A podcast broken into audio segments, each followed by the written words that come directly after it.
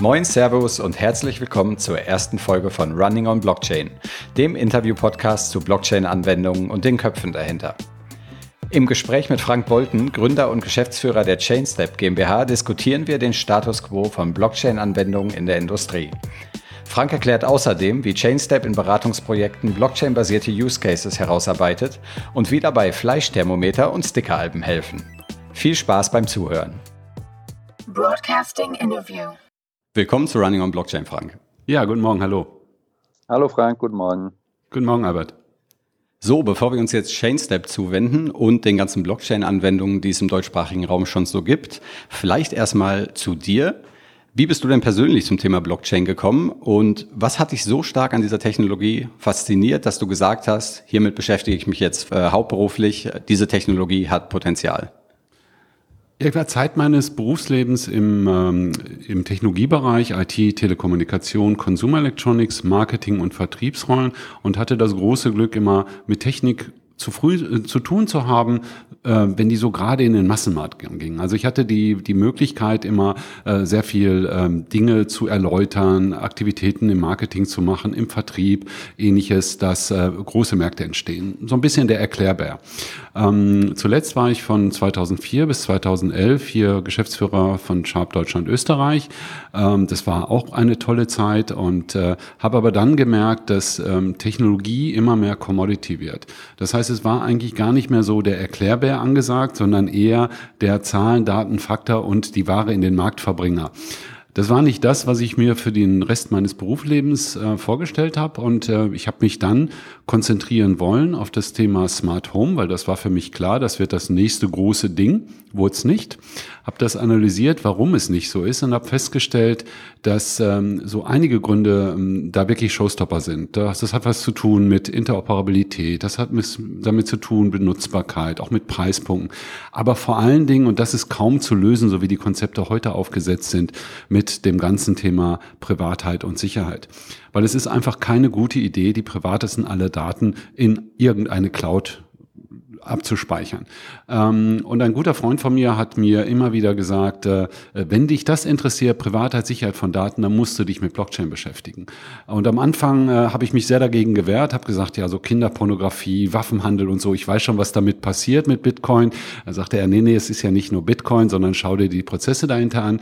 Dann hat mich der Ehrgeiz gepackt. Ich habe 2015 dann mal ein Quartal genommen, wo ich mich ausschließlich damit auseinandergesetzt habe, war danach total fasziniert und auch frustriert, weil ich sehr viel Fragen hatte. Habe ein zweites Quartal dran gehängt, habe beim MIT einen Zertifikatskurs gemacht ähm, unter dem Titel Future Commerce, wo alle nur Smart Contracts machen wollten äh, und habe danach die Entscheidung gefällt, äh, ich werde mein Berufsprofil ändern in die Richtung, dass ich mich ausschließlich auf äh, darauf konzentriere, Blockchain in die Realwirtschaft zu bringen. Und ja, dann im nächsten Schritt äh, habe ich Ende 2016, Anfang 2017 mit einigen Geschäftsleuten hier aus Hamburg ähm, bin ich zusammengekommen und wir hatten ähnliche Interessen und haben dann die Entscheidung getroffen, dass wir mit Chainstep ein Unternehmen gründen, was genau dieses tut, Blockchain in die Realwirtschaft zu bringen. Jetzt hast du ja gerade schon gesagt, du hast dich viel mit dem Thema und der Technologie beschäftigt. Ähm, hast du denn dann auch angefangen, selbst äh, zu versuchen, sagen wir es mal so, Blockchain zu nutzen? Also hattest du oder hast du aktuell selbst Blockchain-Services im Einsatz? Ähm, beziehungsweise eigentlich, wie viele Crypto-Kitties hast du denn?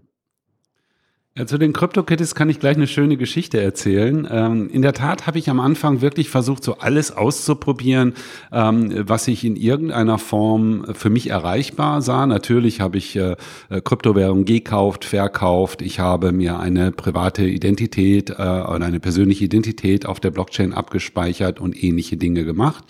Ähm, habe aber dann relativ schnell ähm, mich darauf konzentriert zu überlegen, was kann das im geschäftlichen Umfeld bedeuten? Vielleicht dazu ähm, die Ergänzung. Ich habe vor 20 Jahren mal die Aufgabe gehabt, bei der Deutschen Telekom E-Commerce einzuführen. Damals war E-Commerce noch kein großes Thema und es war durchaus eine vergleichbare Situation, wie ich sie heute erlebe, dass äh, Technologiemöglichkeiten da sind, die Geschäftsmodelle und Geschäftsprozesse verändern. Damals fanden wir das schon riesig, aber wenn man sich die Möglichkeiten von Blockchain heute anschaut, dann ist es natürlich eine ganz andere Dimension, als wenn wir ausschließlich sprechen über so etwas wie E-Commerce. Ähm, zu den CryptoKitties ähm, kommen wir vielleicht später noch, wenn wir zu äh, Applikationen kommen, weil wir hatten wirklich mit einem Kunden eine Situation, da stand ich am Kölner Hauptbahnhof und wusste nicht, ob ich heulen oder lachen sollte, weil die CryptoKitties unterwegs sind. Aber das machen wir später, wenn wir über ähm, Certivation sprechen. Gerne. Ähm, gut, dann hast du, kommen wir ein bisschen zu ChainStep. Äh, habt ihr Anfang 2017 zum Mai hin, glaube ich, gegründet. Genau. Und euer Claim ist ja, wir bringen Blockchain in die Realwirtschaft. Mhm. Kannst du uns vielleicht zum Start so ein paar Eckdaten zum Angebot, zur Größe und den Kunden von ChainStep geben? Mhm. Also wir sind jetzt, wie du gerade schon richtig gesagt hast, ein gutes Jahr unterwegs. Wir haben insgesamt gut zehn Personen, die für Chainstep arbeiten. Ein Teil sind äh, fest bei Chainstep angestellt, einige sind auf Projekten aktiv. Das unterteilt sich im Prinzip in drei Einheiten. Einerseits gibt es das Thema Blockchain Project Management. Da geht es eben darum, dass wir wirklich für Kunden mit den Kunden gemeinsam Applikationen bauen, die sie schlussendlich in ihre IT-Welt integrieren, in ihre Geschäftswelt integrieren. Dann gibt es natürlich den ganzen äh, Kundenbeziehungsbereich, der einerseits den Vertrieb macht, aber andererseits auch und vor allem das Thema Schulung ähm, verantwortet und durchführt. Und dann gibt es ein, ein Zweierteam. Ähm, das sind zwei junge Leute, die bei uns Prototyping machen. Ähm, die hatten ursprünglich mal vor, sich mit der Idee selbstständig zu machen und sind jetzt unter dem Dach von, äh, von Chainsap äh, dabei, ähm, mit uns gemeinsam entsprechende Prototyping-Angebote ähm, zu entwickeln. Das machen die mit Hyperledger, Ethereum und IOTA. Ganz kurz zu dem Leistungsangebot. Wir haben heute drei verschiedene Produkte in Anführungsstrichen. Das eine ist Beratung. Also wir arbeiten mit Kunden daran, die richtigen Use Cases zu definieren und die Projekte an den Start zu bringen, wenn, wenn es um Einsatz von Blockchain geht. Wir führen Schulungen durch, entweder direkt bei Kunden, also hausinterne Schulungen oder auch deutschlandweit. Das machen wir in zwei Runden im Jahr an fünf Stellen in Deutschland. Und äh, äh, das, äh, das dritte ist eben die Applikationen, die wir dann schlussendlich auch mit den Kunden gemeinsam umsetzen, in unterschiedlicher Struktur entweder selber programmieren oder auch die Kunden coachen, dass sie in die Lage versetzt werden, durch uns zum Beispiel Smart Contracts entsprechend zu programmieren. Mhm. Das, das ist ja schon eine ganze, ganze Menge, die Schulungen, die Beratung und die Implementierung. Ähm, ich habe zum ersten Mal letztes Jahr von euch tatsächlich äh, näher mitbekommen. Da habt ihr ja das Innovationsforum Blockchain ähm, veranstaltet. Kannst du noch ein bisschen was sagen zu den, den Events, bei denen ihr zumindest äh, mit dabei seid? Wie, wie viel Platz nimmt das bei euch ein? Also spannend und anstrengend viel und es macht total viel Spaß. Ähm, ich habe das jetzt, als äh, Chainstep ein Jahr alt wurde, habe ich das mal durchgezählt. Wir waren im letzten Jahr auf über 50 verschiedenen größeren Veranstaltungen. Was ähm, einerseits klasse ist, weil das natürlich Sichtbarkeit heißt, weil das viele Kundenkontakte heißt, auf der anderen Seite einfach unglaublich viel ähm, Zeit auch, auch, auch in Anspruch nimmt und in der Regel solche Veranstaltungen sind ja eher etwas, wo man eben seine Zeit und äh, auch weiteres investiert. Äh, das wird ja in der Regel nicht bezahlt. Ähm, aber es ist einfach in der jetzigen Phase notwendig, weil es eben darum geht, dass äh, Blockchain besser verstanden wird und dass man eben auch dort den Kontakt eben eben zum Markt findet. Das Innovationsforum Blockchain war in der Tat wirklich eine, eine super spannende ähm, Entwicklung, die übrigens keine direkte Chainstep-Veranstaltung war, ähm, sondern äh, von einer anderen Firma meines Gründerkollegen Christopher Niegescher ähm, initiiert wurde, hat auch den Hintergrund als der Förderantrag, das ist ein vom Bundesforschungsministerium ähm, finanziertes Projekt gewesen. Ähm, als der im Jahr 2016 ähm, gestellt wurde, gab es Chainstep noch gar nicht. Wir waren aber Partner und haben dort natürlich auch ganz kräftig mitgearbeitet. Ähm, das Konzept sieht vor, dass man unterjährig mehrere Meetups macht, dass man einen größeren Kongress macht im Jahr ähm, und das Ganze entsprechend auch ähm, auswertet und dem in dem Falle Bundesforschungsministerium zur Verfügung stellt. wir haben einen Kongress gehabt im November, der uns total viel Freude bereitet hat, wo wir wirklich so versucht haben, über verschiedene Kreativmethoden den mit äh, den Teilnehmern, das waren über 100 Teilnehmer, die dabei waren, Blockchain näher zu bringen. Wir hatten das Glück, mit William Mugayar, einen der profiliertesten Keynote-Speaker auf der Welt dabei zu haben. Das war in einer tollen Location in der Nordakademie, direkt an der Elbe. Also das war super. Insgesamt ist das auch, auch klasse gelaufen. Äh, die die Meetup-Gruppe hat inzwischen über 1000 äh, Mitglieder, was auch toll ist, ähm, wurde inzwischen erweitert. Also es ist nicht nur noch äh, nur Innovationsforum Blockchain, sondern äh, es ist ein, ein Innovationsforum für eine breitere Technologie-Palette ähm, und heißt jetzt Innovationsforum Hamburg, glaube ich und äh, ähm, ist weiter aktiv und wir sind da natürlich auch weiter Partner. Ansonsten, weil das war eigentlich ja auch Inhalt der Frage, sind wir auf großen Messen, wir sind auf politischen Veranstaltungen, Verbandsveranstaltungen, äh, wir sind auf Firmenveranstaltungen, ähm, wirklich in unterschiedlichster Art. Wir arbeiten sehr stark mit bestehenden Stakeholdern zusammen, also sei es jetzt Verbände, sei es Institutionen, Handelskammern und ähnliches, weil wir fest davon überzeugt sind, dass man nur gemeinsam mit den bestehenden Strukturen dort halt wirklich die Entwicklung auch vorantreiben kann, weil die Welt wird nicht dadurch verändert, dass man sie nebenan neu baut, sondern indem man sie weiterentwickelt. Um dann nochmal auf eure Kunden zurückzukommen, wie ist denn der Wissensstand normalerweise bei den Unternehmen, die auf euch zukommen äh, und von euch beraten werden wollen? Also eigentlich sehr unterschiedlich natürlich, aber ähm, inzwischen glücklicherweise auch so ein Stück weit aus der Situation, erklär mir mal, was Blockchain eigentlich ist, weil ich habe es immer noch nicht verstanden heraus. Also es gibt inzwischen oft wirklich ein vernünftiges Fundament, dass man diese verteilten Systeme und wie sie halt grundsätzlich funktionieren verstanden hat. Und dann geht es eben sehr viel eher in Details, wie zum Beispiel, ja, wie setze ich denn Sidechains auf beispielsweise ähm, oder ähnliches. Um, und insofern sieht man da auch schon eine, eine erhebliche Entwicklung. Andererseits ist es aber auch teilweise ein durchaus gefährliches Halbwissen, was da am Start ist, ähm, weil es ist natürlich auch unglaublich herausfordernd, neben seinem beruflichen Alltag, den ja in der Regel ähm, unsere Gesprächspartner haben und der nicht so viel mit Blockchain zu tun hat heute, dann äh, das ganze äh, Thema wirklich allumfassend äh, oder weitestgehend allumfassend zu verstehen und auch noch die Entwicklung ähm, äh, mitzumachen. Ja? Ja, das soweit äh, zu dem, zu dem Kenntnisstand der Kunden. Und mit welchen typischen Fragen und Problemstellungen kommen dann die Unternehmen auf euch zu? Geht es denen eher um die technologische Seite oder interessieren sie sich eher dafür, welche Geschäftsmodelle man basierend auf Blockchain entwickeln könnte? Also wir haben, wir haben ja von Anfang an den Fokus darauf gesetzt, die Menschen zu erreichen, die Unternehmen für Geschäftsmodelle entweder komplett verantwortlich sind äh, oder die diese entwickeln.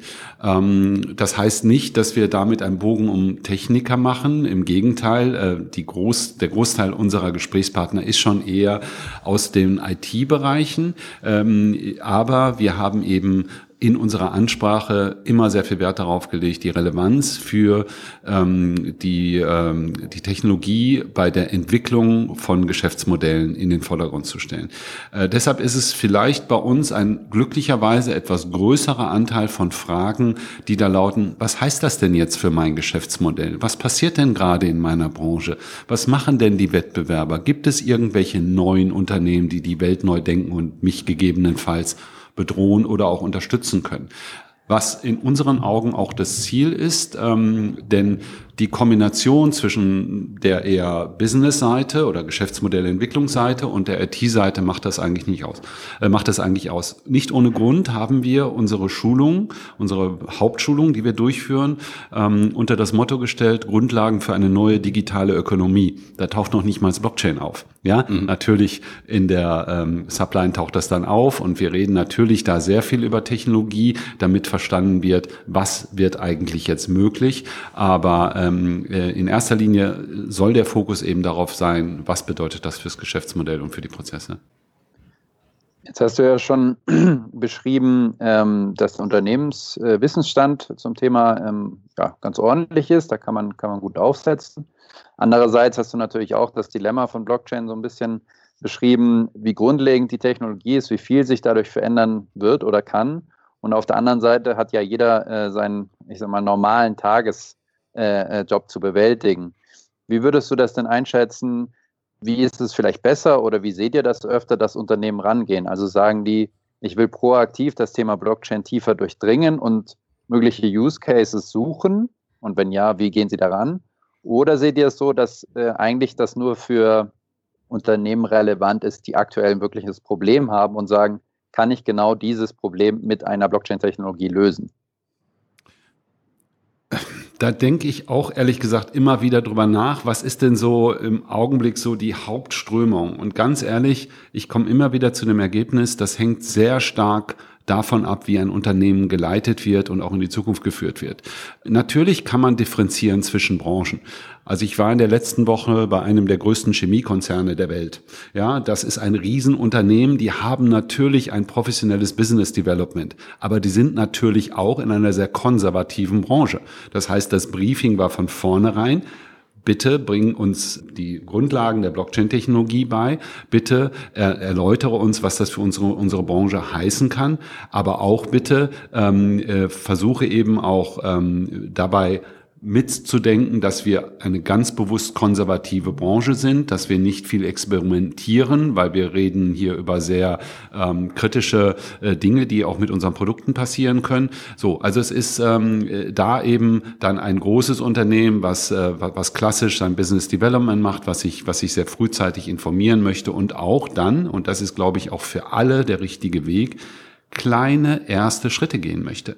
Also ich glaube, es ist einfach super notwendig, dass man selber Erfahrungen sammelt, dass man bestimmte Prozesse mal aufsetzt, ähm, erlebt, wie sich das in Anführungsstrichen anfühlt, äh, das auch auf jeden Fall jetzt nicht sofort in den Live-Betrieb reinschmeißt, macht ja auch ehrlich gesagt keiner äh, und dann da erlebt, ähm, ob das klappt oder nicht, wie man sich das vorgenommen hat.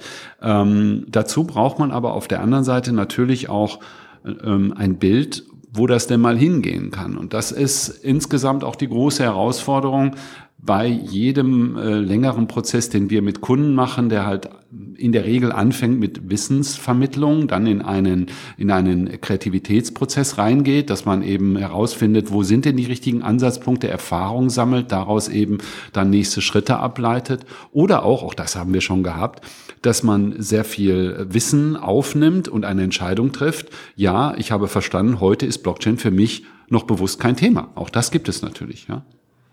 War das jetzt ein bisschen eine Antwort auf die Frage oder was habe ich ausgelassen? Ja, absolut, absolut, absolut.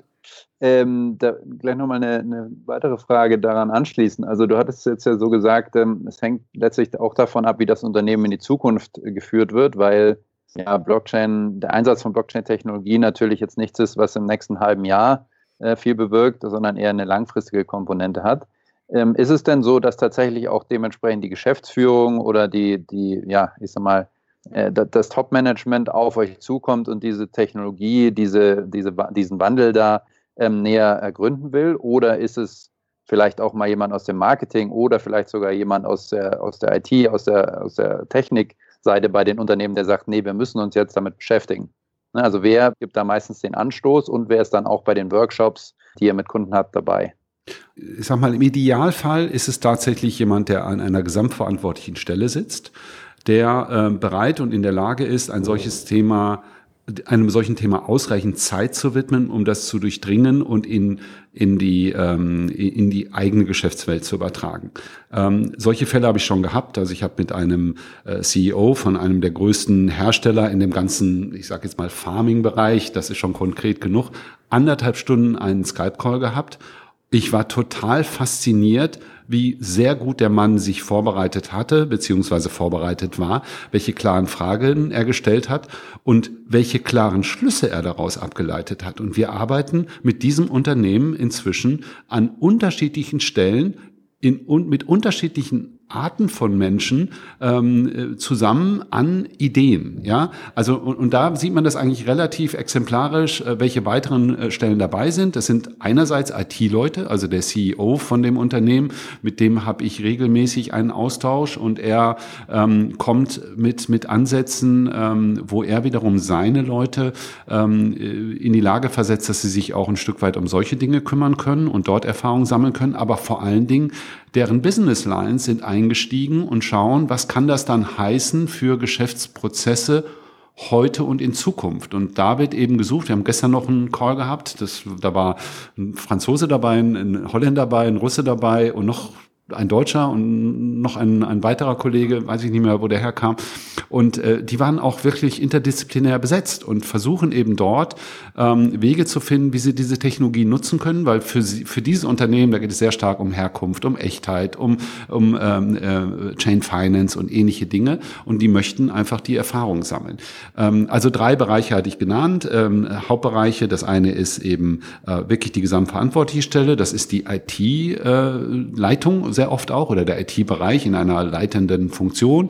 Ähm, äh, muss nicht immer leitend sein, aber natürlich am Ende haben leitende Funktionen ja die Aufgabe, Entscheidungen zu treffen und deshalb müssen die es auch verstehen, äh, weitestgehend. Und das dritte ist eben tatsächlich das Business, wobei ich in das Business auch das Marketing reindenke. Ne? Also Business äh, sind da nicht die Leute, die tagtäglich Kundenkontakt haben, sondern die entweder das Business selbst verantworten in der Linie oder das Business Development ähm, aus dem Marketing heraus oder wie auch immer. Und du hast ja gerade gesagt, häufig habt ihr so einen Schulungsteil und danach kommt so eine Kreativitätsphase, in der man sich anschaut, ja, in welche Richtung könnte das, da, äh, könnte das denn gehen, wo könnte man Blockchain-Technologien äh, sinnvoll einsetzen. Welche Tools und Methoden benutzt ihr denn da? Ist das das typische Handwerkszeug, was man auch sonst vielleicht so im Business Development sieht? Man macht erstmal eine SWOT-Analyse oder packt den Business Model Canvas aus. Ähm, Gibt es da besondere Tools für Blockchain-Technologien? Blockchain ist ja auch eine besondere Kombination von verschiedenen Technologien. Ähm, und ähnlich ist es ehrlich gesagt auch bei den Tools. Äh, wir haben, und das ist übrigens ein Ergebnis aus dem Innovationsforum Blockchain, wir haben dort ähm, unter dem Schlagwort äh, Blockchain Business Bildung, Building Blocks eine sogenannte B4-Methode ähm, vorgestellt. Das ist aber nicht eine Methode, sondern das ist so eine Art Toolset. Und da ist in der Tat, wie du gerade sagst, so etwas wie eine SWOT-Analyse dabei. Da ist auch ein Business Canvas. Es gibt eine Abwandlung davon, die heißt Blockchain Canvas, ist dabei. Ähm, wir haben aber auch einige ähm, Tools, die eher so typischerweise für Blockchain eingesetzt werden und, und dafür auch entwickelt wurden ähm, im Einsatz. Eins davon ist vom Fraunhofer Institut. Äh, das fand ich sehr spannend, wurde letztes Jahr auf der Distribute vorgestellt oder habe ich das erste Mal gesehen die stellen bestimmte Fragen in den Raum. Ähm, die Fragen, die sind ganz logisch und passend zur Blockchain. Ähm, wo sind zu viele äh, Stakeholder involviert? Ähm, äh, wo, wo stört einfach ein Intermediär? Wo laufen Prozesse dauernd schief? Was dauert zu lange? Ähm, äh, was kostet einfach zu viel? Ja, so wenn man diese Fragen auch mitschwingen lässt in einem Kreativitätsprozess, dann ist das ganz hilfreich, dass man immer auch noch mal so Leitplanken oder so ergänzende Informationen dann erarbeitet. Wir haben selber zwei Tools ähm, die wir nutzen, die wir aus den Prozessen heraus jetzt selber entwickelt haben. Einerseits haben wir seit äh, über zwei Jahren jetzt schon, ähm, also habe ich schon angefangen, bevor es JaneSep gab, die wichtigsten Projekte, die es weltweit gibt, unserer Meinung nach ähm, gesammelt, ähm, Blockchain-Projekte. Und die stehen ja auch auf unserer Website zur Verfügung. Das sind per heute, habe ich heute Morgen zufällig gesehen, 555. Ähm, und ähm, die sind nach Branchen kategorisiert und nach ähm, bestimmten Blockchain-Charakteristika. Nicht sehr tiefgehende Informationen, aber für viele einfach eine gute Quelle, mal zu gucken, was passiert denn in einer Branche beziehungsweise in einer anderen angrenzenden Branche. Das ist ein Thema. Dann haben wir ein, ähm, ein anderes Thema übernommen, ähm, was auch in unterschiedlichen Bereichen schon eingesetzt wird, ähm, sogenannte Geschäftsmodellmuster. Wir haben ein Kartenspiel entwickelt, wo auf der einen Seite eine Kurzbeschreibung von einem Geschäftsmodellmuster, das kann sein Crowdfunding, das kann sein äh, ähm, äh, gemeinsame Produktion, das kann sein äh, E-Commerce, wie auch immer, beschrieben ist in drei, vier Sätzen und auf der Rückseite beschrieben ist, was Blockchain-Charakteristika da machen können. Und diese Karten nutzen wir auch als Kreativitätsanregung, um die eben mit reinzugeben in Prozesse, damit man sich wirklich auch mal mit anderen Dingen beschäftigt und angeregt wird, wo man zusätzlich noch drüber nachdenken kann. Also im Prinzip ist das so ein Prozess, ähm, der ist zunächst mal divergierend. Also wir versuchen möglichst breit mit verschiedenen Tools viele Ideen zu kreieren, um die dann möglichst zu konzentrieren, ähm, um dort eben äh, auf die Dinge zu kommen, die am Ende am meisten Sinn machen. Das überprüfen wir wir dann noch mit verschiedenen Verfahren. Es gibt ja so unterschiedliche Entscheidungsbäume beispielsweise, ob Blockchain sinnvoll ist oder nicht. Also sagen wir nur ein Beispiel, wenn ich sowieso eine Stelle habe, die schreiben muss, weil es ist eben vom Gesetzgeber vorgegeben. Naja, dann muss ich es nicht verteilt schreiben. Ja, mhm. also das ist dann kein Blockchain-Case, ja, beispielsweise. Also solche Dinge setzen wir dann noch ein. Und ganz ehrlich, wir lernen in jedem Kundenprozess immer wieder dazu, ähm, weil natürlich auch die Möglichkeiten der Blockchain-Technologien immer weiter erkannt werden und wir natürlich auch aus den Projekten Erfahrungen sammeln. Mhm. Also würdest du auch sagen, weil du sagst, ihr, ihr, lernt da immer noch weiter dazu und entwickelt die Tools auch teilweise selber. Ähm, das ist genauso wie die Technologie selbst äh, noch sehr im Fluss, äh, noch viel Entwicklungsspielraum. Ähm, heißt andersrum auch für die, für die Kunden sozusagen, die müssen jetzt keine Sorgen haben, dass sie mit ja, wahnsinnig komplizierten Prozessen da herangeführt werden, sondern das sind ja noch sehr überschaubare Tools, mit denen man sich eben langsam, wenn man die Technologie verstanden hat, ähm, den Use Cases nähert und diese Tools entwickeln sich äh, aktuell auch immer noch weiter. Ja, das denke ich sehr gut beschrieben. Das ist eben auch ein super agiler Prozess, ja. Ähm, und äh, wir werden sicherlich in einem Jahr auch wieder dann auf äh, dieses Jahr zurückgucken und sagen, Mensch, guck mal, wie wir jetzt weitergekommen sind. Also ich äh, gehe noch mal kurz auf das Gespräch, was ich gestern mit diesem Unternehmen aus der gesamten Farming-Branche hatte. Ähm, und denen habe ich dann berichtet von einem Workshop, was ich in der Konzernzentrale im letzten Jahr hatte, wo mir dann auffiel, wie viel weiter wir jetzt zehn Monate später auch mit diesem Kunden bereit sind, wo wir darüber sprechen, welche Dinge wir einsetzen. Dinge, die wir ehrlich gesagt im letzten Jahr so noch nicht in der Nutzung hatten. Mhm. Ähm, ihr habt ja in euren Workshops dann auch neben der äh, Schulungsphase und der Kreativitätsphase dann auch sehr konkrete, ähm, ja, anfassbare äh, Beispiele dabei. Ähm, einen hatte ich gesehen, da habt ihr eine, eine Spardose von Chainstep, die ihr, glaube ich, über einen Kaffeewetten Smart Contract verlost. Genau. Äh, das ist ja dann schon sehr nah an der, an der Technologie. Kannst du das ein bisschen beschreiben? Also wie, wie das funktioniert, wie viel ihr da selber entwickelt habt, wie, wie die Kunden dann den Smart Contract nutzen oder zeigt ihr das denen eher? Also ne, das ist ja dann schon sehr anfassbar. Das, das glaube ich, sehr interessant. Genau. Also wir haben im letzten Jahr beeindruckend viel Zeit, ich will das gar nicht weiter kommentieren, in dieser Entwicklung des äh, grundsätzlichen Schulungskonzepts, was natürlich in sich auch immer weiterentwickelt wird, weil die Technik sich weiterentwickelt, gesteckt. Und wir hatten eine tolle Begleitung auch dabei von äh, Menschen, die äh, sehr gute äh, didaktische äh, Erfahrungen, Know-how haben und die uns immer wieder mit der Nase darauf geschubst haben, ihr müsst es erlebbar machen, ihr müsst praktische Beispiele bringen. Und so ist das mit der Spardose zustande gekommen, beziehungsweise mit dem Thermometer das mussten wir so ein Fleischthermometer kaufen, damit wir das auch gut vorstellen, vorführen konnten. Also im Endeffekt, äh, um es kurz zu machen, ist es eine Wette. Ähm, da wird eben zu einem bestimmten Zeitpunkt wird heißes Wasser in ein Gefäß ge getan und äh, da muss jeder wetten und seinen Wetteinsatz eben in die Spardose schmeißen oder ja, ich glaube, das äh, muss er selber reinschmeißen. Nee, er kriegt das Geld von uns sogar. Genau, der Gewinner, der kriegt nachher sogar richtig Geld, muss aber nichts sein. So war das. Ähm, und äh, je nachdem, wer dann eben nach einer Zeit X, nach einer Stunde oder so, die Zahl richtig errät, ähm, äh, der hat dann über diesen Smart Contract abgesichert dann eben auch das Geld entwickelt. Das ist eben, um, um das Thema äh, Smart Contract ähm, erlebbar zu machen. Äh, wir haben auch ein, ein äh, Thema, was äh, sehr gut äh, ankommt äh, beim Publikum, sage ich mal, beziehungsweise bei den Schulungsteilnehmern. Ähm, das ist ein, ein Sticker-Album, über das wir eben äh, das Thema ähm, Konsens entsprechend erlebbar machen. Ja, da müssen wirklich so Aufkleber gemacht werden. Das ist so ein bisschen wie stille Post, ja. Und dann sieht man erstmal, wie schwierig das ist, dezentral Konsens herbeizuführen. Ja, ähm, also solche Elemente sind dabei ähm, an bestimmten Punkten. Äh, wir haben auch so ein Buzzerspiel zum Beispiel, ja, sowas wie Jeopardy ähm, und äh, ja ja, also ich äh, habe mich bisher bei jeder Schulung ähm, wirklich richtig gefreut für das Team, was da gestanden hat. Ähm, bin da teilweise nur bei, ähm, welches tolles Feedback die bekommen haben und das bestärkt uns natürlich, das auch, auch weiterzumachen. Wenn wir dann mal zu den, zu den Beratungsprojekten zurückkommen, ihr habt ja jetzt schon zahlreiche gemacht und seid viel auf, äh, auf Events oder Konferenzen unterwegs, seht also auch sehr viele Blockchain-Anwendungen. Was würdest du denn sagen, sind so die ein, zwei Projekte, bei denen der Einsatz von Blockchain äh, den größten Impact gehabt hat, deiner persönlichen Meinung nach? Also ich würde das ein bisschen unterteilen. Also es gibt erstmal Dinge, die man, glaube ich, heute machen sollte mit Blockchain, weil sie einfach naheliegend sind, ausreichend einfach sind, ausreichend viel Einfluss haben können äh, und äh, technisch wunderbar umsetzbar sind. Ähm, das sind so Dinge, die haben sehr viel mit den mit den typischen Charakteristika der Blockchain zu tun. Ja, also zum Beispiel ähm, so, so, sowas wie wie wie wie Echtheit äh, belegen. Ja, äh, dass ein Eintrag korrekt ist. Ja, ich sage ein Beispiel und jetzt kommt auch die Geschichte gleich mit den CryptoKitties. Okay. Äh, es gibt ein Unternehmen, das heißt Rosen AG. Das ist ein Schweizer Unternehmen. Äh, die haben 5.000 bis 6.000 Mitarbeiter, die machen Pipeline-Reinigung. Mhm. Also Reinigung von Öl und Gas, Pipelines. So. Da sagt man erstmal, ja, okay, da gehen wir mit dem Schrubber durch, machen sie nicht. Die schicken da Roboter rein. Ja, das ist wirklich Hightech, was die da machen.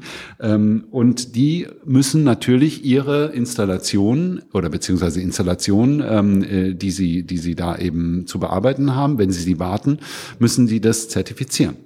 Das ist ein ganz spezieller Zertifizierungsprozess, wo die sich selber im Prinzip wiederum zertifizieren. Also die stellen für ihre Arbeit Zertifikate aus. So, äh, dadurch, dass das so ein so hochwertiger Prozess ist, ähm, haben sie haben sie eben äh, dort eben auch spezielle Verfahren für Zertifizierung entwickeln und haben gesagt, dieses ist ein solches Premium-Zertifikatswesen, äh, dass sie das austöchtern müssen und haben eine Unternehmung gegründet, die heißt Certivation. Und die haben gesagt, wenn wir sowas machen, dann müssen wir natürlich auch ein bisschen für uns Werbung machen, auf uns aufmerksam machen. Und dann brauchen wir Services. Und die haben gesagt, sie wollen als erstes ihre eigenen Zertifikate auf der Blockchain belegen. Also sie möchten die Echtheit und die Gültigkeit eines Zertifikats über die Blockchain absichern.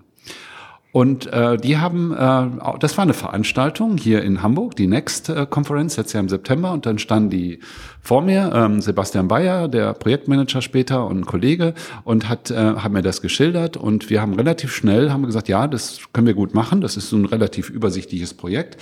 Und die haben gesagt, wir wollen das aber nach Möglichkeit auf der öffentlichen Blockchain machen, weil wir möchten das höchstmögliche Vertrauen haben. Ähm, und äh, wir haben gesagt, klar, das machen wir. Und äh, die haben gefragt, ja, was kostet denn dann ähm, ein solcher Eintrag? Und haben gesagt, naja, das ist natürlich mit den Gaspreisen äh, und äh, entsprechenden Transaktionsgebühren dann dabei. Ähm, kann man nicht so sagen, aber na, ein paar Cent sind es. Das ist nicht viel. Wir haben da relativ wenig Informationen auf die Blockchain geschrieben. Und dann haben wir mal großzügig mit 17 Cent gerechnet. Das war über dem, was, deutlich über dem, was wir als Durchschnitt hatten. So, und dann bin ich eines Tages in Köln am, am Bahnhof ausgestiegen und dann hat mich Lukas Kremer, der die Smart Contracts da programmiert hat, der hat mich angerufen und hat gesagt, hast du schon was von CryptoKitties gehört? Da habe ich gesagt, klar, habe ich gestern gelesen, ja, dies und das und jenes, ja. Und wer das nicht kennt, das ist sowas wie Tamagotchi auf der Blockchain. Man kann sein eigenes CryptoKitty eben einmalig designen und auf der Blockchain belegen. Ja, hat er mir erzählt, ja, die gehen gerade durch die Decke. Unsere Transaktionsgebühren sind nicht mehr 17 Cent, sondern 5 Euro. Und äh, ja, da war, äh, da war lange Diskussion angesagt. Äh, schlussendlich, äh, aufgrund der relativ übersichtlichen Zahl von Zertifikaten ähm, und des großen Wunsches auch des Managements von Rosen, hat man sich entschieden, ähm, bei dem Prozess so zu bleiben. Ähm, zumindest mal in einer Variante. Es wird eine weitere Variante geben, die ist aber noch in der Planung, die ist noch nicht in der Umsetzung. Ähm, und äh, die haben das umgesetzt, haben damit wirklich auch eine tolle ähm, äh, Sichtbarkeit erzielt, sowohl in ihrem Markt als auch in dem, in dem Blockchain-Umfeld. Und ganz ehrlich, das war ein Projekt, der Sebastian Bayern hat das mal auf diesen IT-Strategietagen dargelegt. Gesamtprojektvolumen 50.000 Euro. Mhm. Wir haben die Smart Contracts entwickelt, haben den Programmierern, die wiederum in Vietnam saßen, äh, haben erläutert, wie sie sie einbinden, haben einmal in der Woche das Coaching gemacht und nach, nach irgendwie, glaube ich, zehn Wochen war das Thema durch, wobei die Smart Contract Programmierung wirklich eine ganz kleine Zahl von, von, von Tagen war. Ja, so. Das ist ein sehr einfacher Use Case. Ähm, der aber ähm, sehr einfach auch erklärbar ist äh, und auch, auch wirklich eine gute Wirkung für die hat und eine gute Lernerfahrung. Wir arbeiten gerade an deutlich umfangreicheren äh, Themen mit exakt demselben Unternehmen, weil die daraus eben gelernt haben, wie man mit Blockchain auch umgeht. Ja, weil es muss ja integriert werden in ihre Prozesse. Soll ich ein zweiteres, etwas größeres Thema? Ja, sehr gerne, ja. Ähm, auch The Real Economy, ein Verlag, ein Unternehmen, die machen Kalender. Das ist die Firma Calvendo in, in München. Die gehören zu einer, zu einem größeren Druckunternehmen, die heißen Mediaprint. So. Der Geschäftsführer von Calvendo ist ähm, großartig, ähm, wenn es nicht nur darin, aber vor allen Dingen großartig darum, wenn es darum geht, Blockchain zu verstehen. Also der hat das Thema sehr, sehr tiefgehend durchdrungen. Und den hat eine Problemstellung umgetrieben. ähm, die produzieren Kalender so, wie wir Fotobücher produzieren. Ja, also im Prinzip sitzt am einen Ende sitzt der Autor, der designt seinen Kalender und am Ende wird er von Amazon ausgeliefert oder wird über Thalia ausgeliefert. So. Die haben insgesamt heute über 200.000 Artikel, machen Millionen Umsätze, also einstellig Millionen, aber Millionen Umsätze mit diesen Kalendern in drei Ländern. In Deutschland, Frankreich und in England. Und das Ganze machen die mit fünf Leuten. Dann weiß man, wie, weiß man ganz genau, wie viel menschliche Arbeit an jedem Kalender ist. Nix. Also außer dem Autor ja? ja. und demjenigen, der das ausliefert. So. Ähm, die haben das toll aufgebaut. Die haben inzwischen wirklich einen nennenswerten Anteil vom Kalendermarkt ähm, hier in Deutschland erzielt und haben aber ein ganz hässliches Problem, nämlich das ist Saisongeschäft. Das Geschäft läuft in zwei, drei Wochen. So.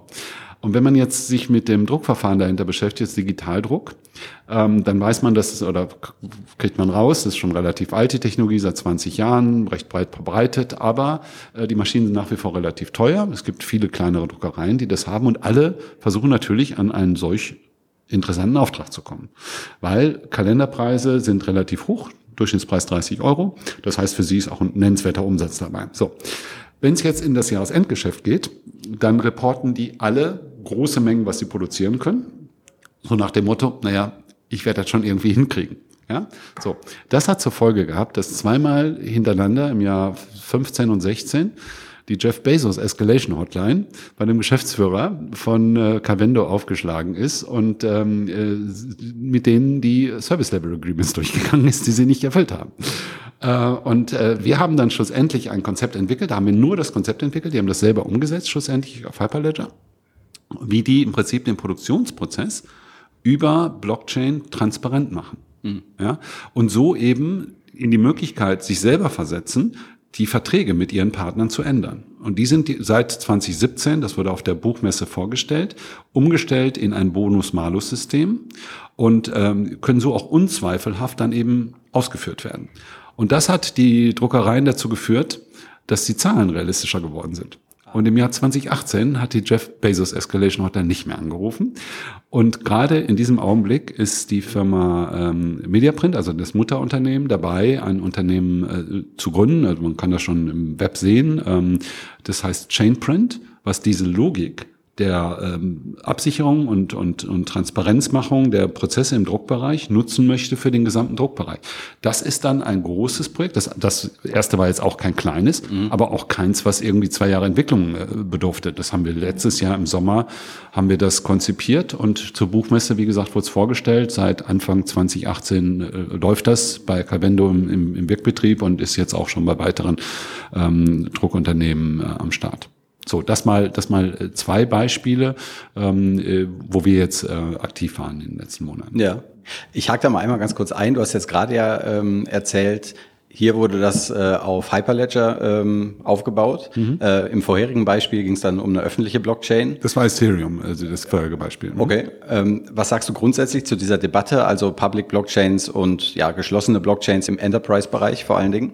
Also ich habe ähm, wie wahrscheinlich alle, die ja mal tiefer eingestiegen sind, vor allen Dingen vor, vor drei, vier Jahren, du bist ja noch früher eingestiegen als ich in dem Bereich, da gab's nicht sowas wie Enterprise Blockchains. Ja? Das hat man äh, maximal belächelt und ganz ehrlich, bis Sommer letzten Jahres ging's mir relativ ähnlich. Natürlich habe ich mich auch damit auseinandergesetzt, äh, habe das verstanden, habe das auch aus meiner E-Commerce-Erfahrung, wo ich von, von berichtet habe, ähm, von meiner Tätigkeit bei der Telekom, durchaus als sinnvolle ähm, ja, Vorgehensweise, dass man so Datenbestände synchronisiert, Prozesse in einer gewissen Art und Weise automatisiert empfunden. Aber eigentlich habe ich auch gesagt, das ist äh, keine Blockchain. Ja?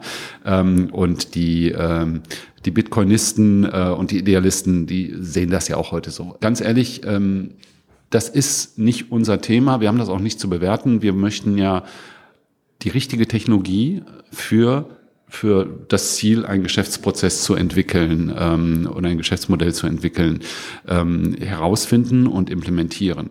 Und wenn es eben diese, diese minimierte Vorgehensweise ist, dass man eben ja eher so einen intermediären Ansatz hat, dass man die Regel bestimmen möchte, dass man den Zugang bestimmen möchte und damit seine Vorteile erzielt, dann ist es gut ähm, und soll man das auch so tun.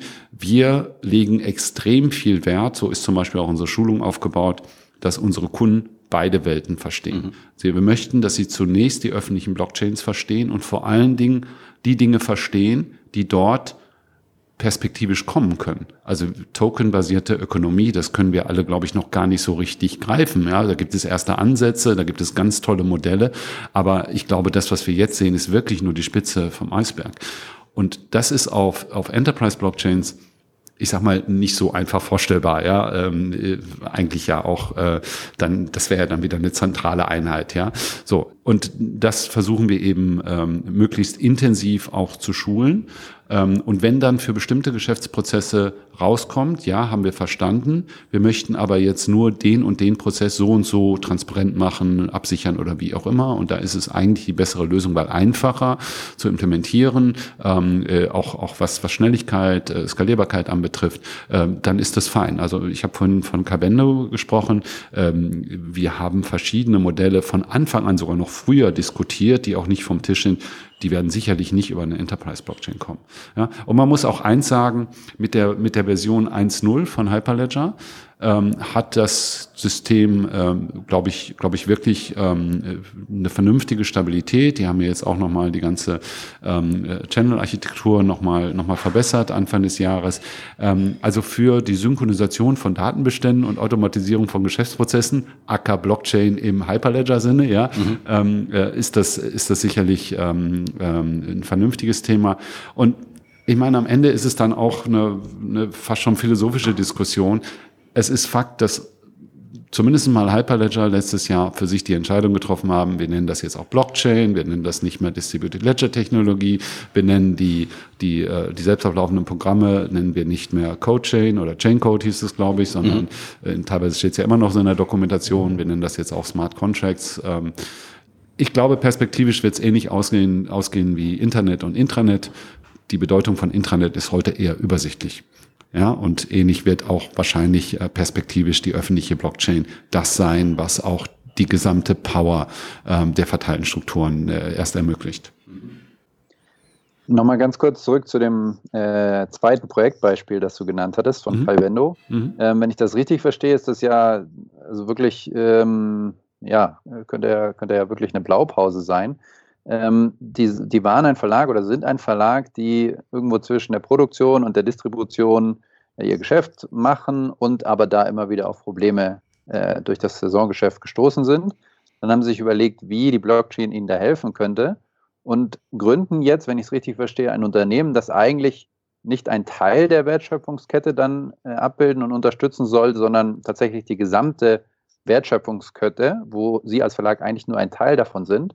Ähm, und diese ganze Kette bilden Sie jetzt über eine Blockchain als eigenständiges Unternehmen, als eigenständiger Service ab. Ne? Also kommen von einem Problem hin zu einem komplett eigenen Geschäft und Geschäftsmodell, das Blockchain-basiert ist. Kannst du da nochmal sagen, ist das so richtig verstanden? Und glaubst du, dass das so der Weg sein kann für, für Unternehmen, die wirklich auch, ja, wie soll ich sagen, eine Vorreiterrolle einnehmen wollen? Ne? Also die die aus sich heraus innovativ und teilweise auch disruptiv dann für so ganze Wertschöpfungsketten agieren können. Ja, also wir, wir unterteilen eigentlich in vier Bereiche, die sind nicht überlappungsfrei, im Gegenteil, ähm, aber es sind eben unterschiedliche Wege, Blockchain-Projekte anzugehen, beziehungsweise über Blockchain-Projekte nachzudenken. Das eine ist die sogenannte Workflow Optimization. Da gehe ich hin und schaue mir meinen Prozess an und überlege, wie kann Blockchain mir helfen, um das Ganze einfacher zu machen, schneller zu machen, günstiger zu machen, wie auch immer.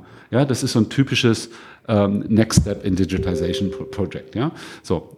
Das zweite Thema ist, dass man sich überlegt, wie kann ich basierend wahrscheinlich äh, auf den typischen Charakteristika der Blockchain Mehrwertdienste bringen. Ja, wie kann ich einfach einen Mehrwert für den Konsumenten bringen, wie zum Beispiel dieses Certification-Thema, wo wir ähm, die Echtheit und die Gültigkeit von Zertifikaten gesichert auf einer Blockchain äh, ablegen. Da ist dann ein QR-Code auf dem Zertifikat, das kennt man ab und sieht, da ist, da war kein Photoshop am, am Start, ja. Das ist wirklich gültig, das, ähm, das Zertifikat. Das nächste ist, ähm, so ein Standalone-Project, also der grüne Visa-Ansatz. Also die Welt ist heute so, lass mal überlegen, wie die Welt aussehen könnte, wenn wir sie mit neuen Techniken bauen.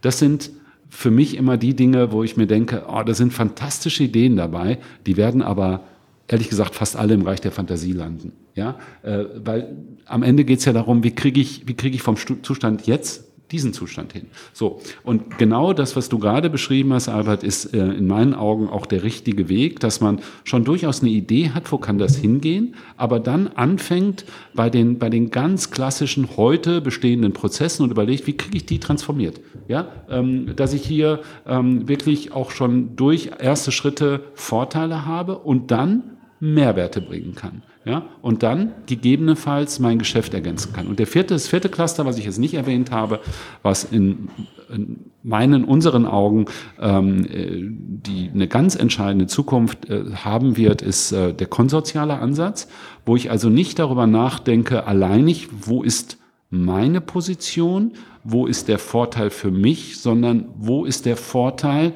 für den Gesamtprozess. Ähm, das hört sich so ein bisschen nach Gutbürgerdenken an, ist es aber gar nicht.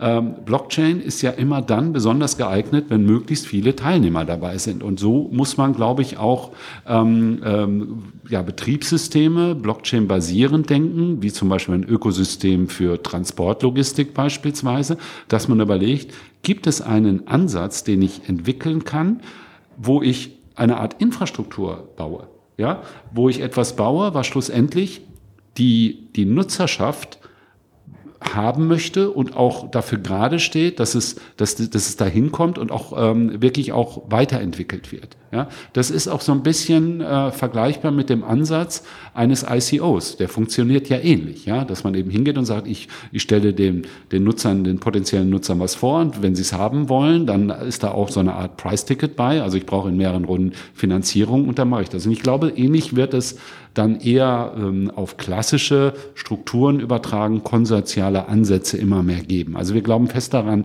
dass das an Relevanz in unterschiedlichen Branchen wir diskutieren teilweise mehrere solche Dinge gerade, ähm, wird es sowas geben. Die Frage ist dann, wie kriegt man, wie kriegt man das so aufgesetzt, dass es wirklich für eine ausreichende Zahl von Stakeholdergruppen ausreichend Nutzen hat und wie kriegt man es bis dahin?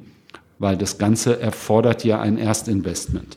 Aber ich bin da sehr zuversichtlich, dass da relativ zeitnah ähm, äh, auch, auch sichtbare Entwicklungen in die Richtung gehen werden. Und wenn ich dann diesen konsortialen Ansatz fahre, dann habe ich wahrscheinlich auch wieder zumindest die ersten beiden Felder, die ich angesprochen habe, sowohl die reine Prozessoptimierung mhm. als auch die Mehrwertdienste. Ja, den grüne Visa-Ansatz, den habe ich dann nicht so sehr. Ja, wenn wir uns jetzt zum Schluss nochmal so das Blockchain-Ökosystem äh, in Deutschland insgesamt anschauen, äh, über euch, über ChainStep ist vor kurzem ein Artikel in der Welt oder bei Welt Online erschienen, da wirst du zitiert mit den Worten, äh, wir haben noch einen Langstreckenlauf vor uns. Wie würdest du den aktuellen Stand der Blockchain-Szene in Deutschland beurteilen?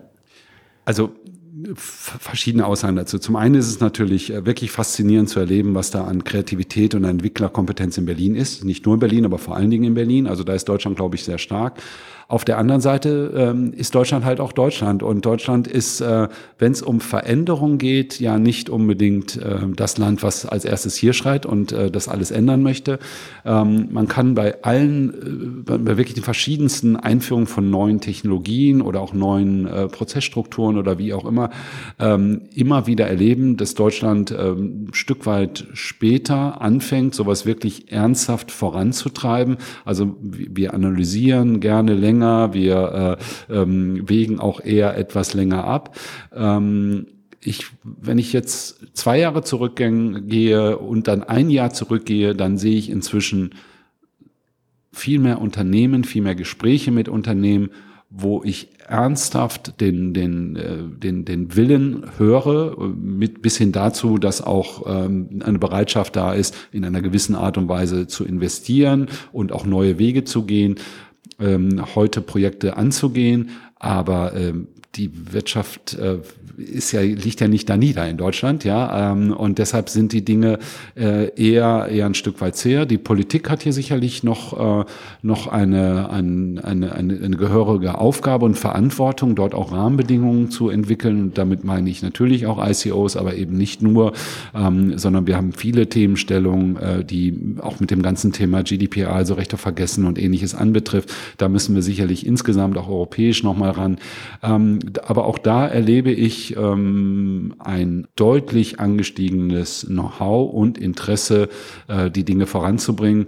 Äh, auch mir geht das deutlich zu langsam alles, äh, gar keine Frage, aber äh, Transformation dauert halt, ja. Also ich glaube, da muss man einfach auch das dicke Brett weiter bohren. Da muss man bereit sein, auch ähm, ähm, ja auch so ein bisschen als als äh, Wanderprediger unterwegs zu sein, die Dinge immer wieder zu erläutern und vor allen Dingen äh, Evidence zu schaffen. Man muss liefern, ja, man muss Dinge schaffen, wo man sagen kann, seht ihr da, ja, äh, da da ist wirklich ein, ein Nutzwert schon geschaffen und das lässt sich übertragen, ja, deshalb gerade auch diese etwas längere Darstellung von Calvendo, ja, das ist zum Beispiel so ein Fall, der lässt sich natürlich übertragen oder Zertifikate absichern oder ähnliches, ja, ähm, und äh, da entsteht dann auch auch äh, Mut, Interesse, was Neues auszuprobieren, ist mir dann lieber, als wenn so ein FOMO entsteht, so nach dem Motto, alle wollen jetzt irgendwas machen, irgendwas mit Blockchain.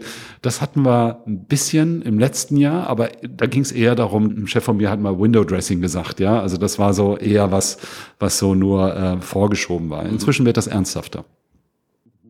Das hast du als ähm, Treiber dieser dieses deutschsprachigen Blockchain-Ökosystems schon die Politik genannt. Ähm, vielleicht könnte da noch mehr Geschwindigkeit reinkommen. Ähm, du hast auch etablierte Unternehmen ähm, genannt mit den Herausforderungen, dass es denen vielleicht auch zu gut aktuell geht, ne? aber aus den beiden Richtungen passiert schon was.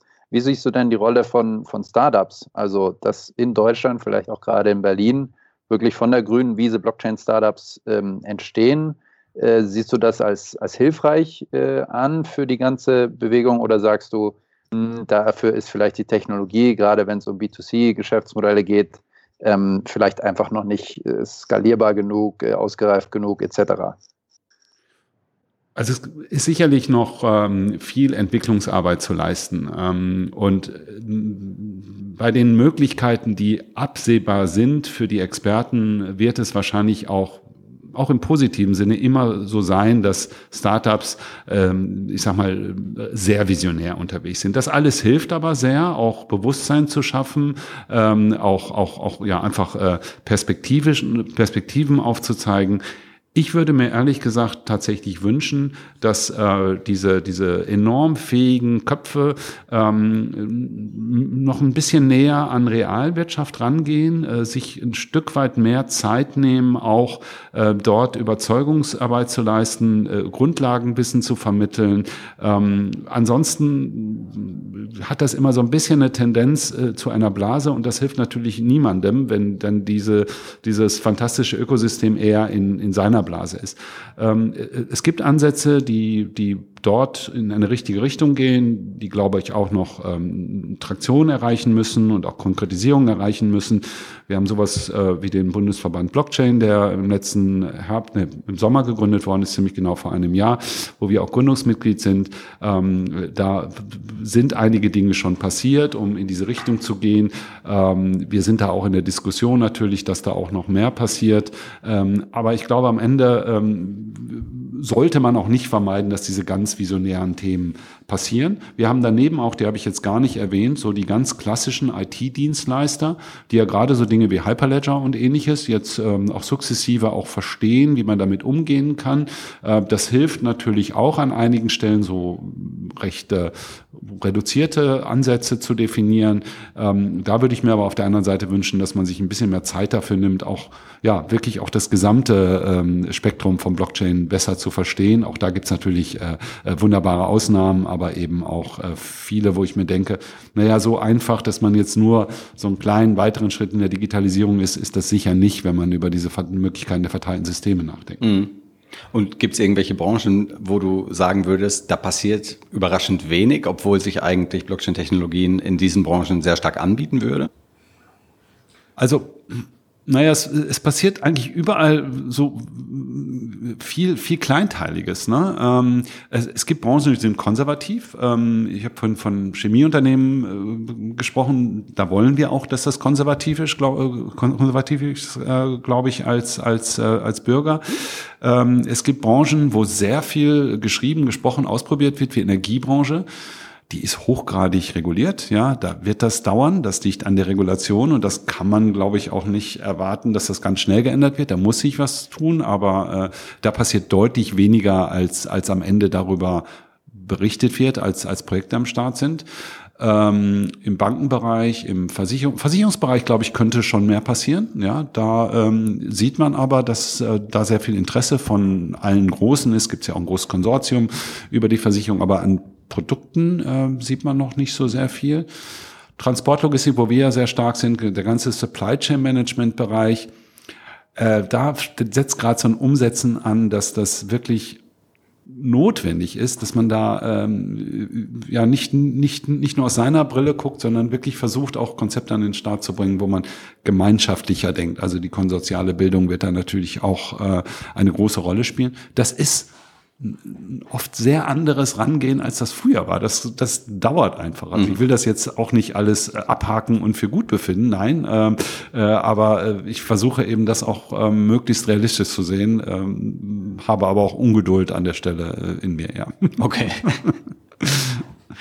Vielleicht nochmal äh, mit Blick auf die Zeit auch, äh, müssen wir leider schon zum Ende kommen. Mhm. Ähm, wenn du jetzt nochmal sagen würdest, du machst jetzt seit, seit Jahren Blockchain, das kann man, glaube ich, nur von wenigen äh, berichten und bist da auch sehr, äh, sehr praxisnah unterwegs. Was sind denn so die drei wichtigsten Dinge, die du da gelernt hast, einfach nur in, in Schlagworten, also oder in, in, in Bereichen? Wo hat dich am meisten überrascht? Wo hast du am meisten gedacht, boah, das hätte ich mir so nicht vorgestellt ähm, und da passiert wirklich am meisten?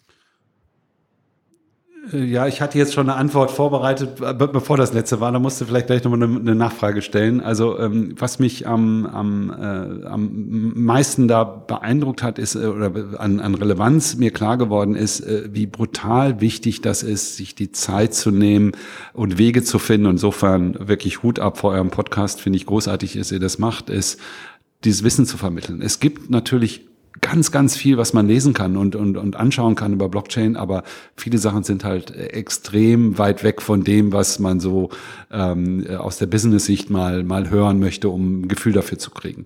Also eine ähm, ist, ist extrem wichtig. Ähm, wichtig ist dann auch ähm, die Entscheidungswege in den einzelnen Strukturen, mit denen man arbeitet, sei es Einzelfirma, sei es Branche oder wie auch immer, mitzudenken und dort eben äh, zu verstehen, wie kriegt man eben ähm, dort eine Situation hin, dass die, das Know-how da ist, damit dort eine fundierte Entscheidung gefällt werden kann. Weil die Entscheidung wird nicht dadurch gefällt, dass sich irgendjemand überrede. Ja, äh, und äh, so, sowieso nicht, indem ich dann jemanden über, überrede, der sowieso fasziniert ist davon. Nein, das sind oft wirklich sehr gewichtige ähm, äh, Entscheidungen, die Unternehmen gefällt werden, weil das ist auch, hat auch was mit, mit, mit Risiko ja zu tun, ja, ob man diesen Weg geht. Und das nächste ist, ähm, und das finde ich total faszinierend, ist, wie sehr die vernetzte Struktur der Technologie sich dann schlussendlich auch widerspiegeln muss in der Umsetzung. Wir reden wirklich über, ähm, über, über sehr äh, verschachtelte Strukturen, wenn man gerade konsortial denkt, ähm, die man, die man äh, ähm, ja wirklich auch matchen muss mit dem, mit dem Businessmodellansatz oder mit dem, mit dem, mit dem Prozessmodellansatz, so vielleicht besser, wenn man sowas ähm, entsprechend ähm, an den Start bringen möchte. Du hattest hinten raus aber noch was anderes gefragt. Das habe ich jetzt nicht mehr im Kopf. Oder habe ich das dann äh, irgendwie dann doch beantwortet? Äh, absolut. Ich glaube, da, da, hätte ich die Nachfrage eher weglassen können. okay, ähm, gut. Perfekt. Nee, alles gut. gut. Dann vielleicht noch ganz kurz, bevor wir zum Schluss kommen. Gibt es noch irgendwelche anderen Themen, wo du sagst, das sollten wir noch ansprechen jetzt? Nein, mir hat es viel Spaß gemacht. Ähm, ich finde, wir haben durchaus so die relevanten äh, Themen gestreift. Ähm, ich hoffe, dass ähm, auch, auch das ein Stück weit auch dazu beiträgt, dass man Interesse an der an der ganzen Thematik bekommen kann. Nur anbieten bei uns auf der Website Use Cases angucken, gerne auch den äh, Newsletter abonnieren, kommt nur einmal im Monat, äh, ein kleines bisschen über Dinge, die wir tun, aber vor allen Dingen, was tut sich in, in den ganzen Projektbereich, das liegt uns eben am Herzen, das wollen wir in die Welt reintragen und dann ja an euch weitermachen. Sehr gut. Äh, ich sage noch einmal, die, die Webseite ist chainstep.com. Äh, genau, da findet man dann die ganzen Use Cases und kann auch mit euch natürlich in Kontakt treten, genau. wenn man Interesse beispielsweise an Beratung hat. Genau. Hat uns auch sehr viel Spaß gemacht. Vielen Dank, dass du dir heute die Zeit genommen hast für diese Folge von Running on Blockchain. Gerne. Vielen Dank. Ciao. Tschüss, Frank. Interview confirmed. Vielen Dank fürs Zuhören. Wenn euch diese Folge von Running on Blockchain gefallen hat, hinterlasst uns doch bitte eine positive Bewertung bei iTunes, damit auch andere unseren Podcast leicht finden können. Und falls ihr spannende Blockchain-Projekte aus Deutschland, Österreich und der Schweiz kennt, von denen ihr sagt, die sollten wir auf jeden Fall einmal interviewen, dann schreibt uns einfach eine kurze E-Mail an kontakt at runningonblockchain.com. Bis zur nächsten Folge von Running on Blockchain.